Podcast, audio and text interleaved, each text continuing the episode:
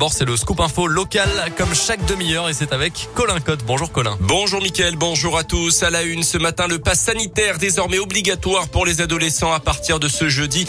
Comme les personnes majeures, les 12-17 ans doivent désormais présenter un pass pour se rendre dans les lieux et événements où il est exigé. Les restos, les cinémas, les musées ou encore les stades.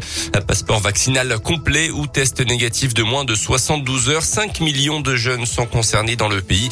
Une mesure qui alerte et inquiète aussi Damien Abad député et conseiller départemental de l'Ain. Autant je suis très pro-vaccination, autant j'ai beaucoup de réserves sur euh, le rapport euh, coût-bénéfice-risque sur les 12-17 ans et l'impact que ça va avoir notamment dans notre département. Ma crainte, elle est que pour les vacances de la Toussaint notamment, compte tenu de cette obligation euh, nouvelle, on ait un recul euh, de la fréquentation dans nos sites, euh, dans nos sites culturels notamment, dans nos lieux de musée et également dans les sorties scolaires en tant que telles, parce que ça va exiger un peu de temps d'adaptation, notamment pour les familles de, de notre département. Et donc, je pense qu'il faut qu'on puisse, à notre niveau, tout mettre en œuvre pour éviter que se retrouve pas pendant trois mois dans une situation qui soit compliquée compte tenu de cette décision qui a été prise par le gouvernement. Dans le département de l'Ain, 61,2% des 12-17 ans ont déjà reçu au moins une injection de vaccin contre la Covid selon Santé publique France. À noter d'ailleurs ce gros couac dans la Loire, une centaine de collégiens de plusieurs établissements vaccinés avec des doses de sérum Pfizer périmées de plusieurs jours. Aucune conséquence sur la santé des jeunes selon les autorités sanitaires, mais une enquête a été ouverte.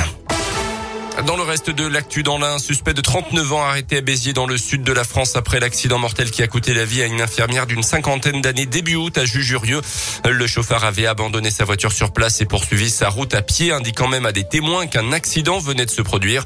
Sans domicile fixe, il vivait dans un camp de gens du voyage de la commune indinoise au moment des faits, mais il n'a été retrouvé que mardi. Il a été déféré devant la justice à Bourg-en-Bresse. Un ressortissant congolais suspecté d'escroquerie dans l'un, notamment interpellé à l'aéroport de Roissy-Charles de Gaulle il y a une dizaine de jours. Avec un complice, il a arnaqué depuis un an des magasins de bricolage de l'Ain, donc, mais aussi en Isère, dans la Loire et dans le Rhône, en payant leurs achats avec des faux chèques. Le principal suspect est en partance pour son pays d'origine lorsqu'il a été arrêté par la police aux frontières. Son complice a quant à lui été interpellé dans le Nord-Isère. Ils seront jugés au début du mois de janvier.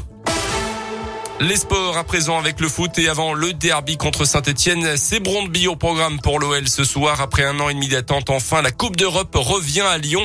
Le dernier match, c'était la victoire 1-0 contre la Juventus Turin de Cristiano Ronaldo en huitième de finale de la Ligue des Champions en février 2020. Ce soir, il y aura beaucoup de moins de monde dans le stade lyonnais pour la réception des Danois de Brondby en Ligue Europa. Les supporters attendent surtout le derby dimanche soir à Saint-Etienne, mais pour l'entraîneur lyonnais Peter Bosch, chaque chose en son temps. Moi, je m'occupe pas avec Saint-Etienne, je m'occupe avec Brumbu. Euh, à mon avis, tu peux que avoir du succès quand tu regardes match par match et pas plus loin. Et en Europe, c'est toujours quelque chose de spécial. Et on a juste commencé, c'est le premier match à, domicile. Et j'espère euh, ça suivre encore beaucoup de matchs aussi à la maison. OL Brandby, c'est ce soir à 18h45. Blessé contre Lorient, championnat samedi dernier. Jason Denayer, Jérôme Boateng et Islam Slimani seront tous les trois absents pour cette rencontre. À noter en Ligue des Champions hier la défaite de Lille sur le terrain autrichien de Salzbourg 2-1 et le carton 3-0 du Benfica Lisbonne contre le Grand Barça. Merci beaucoup Colin. Ouais, Grand Barça. Euh,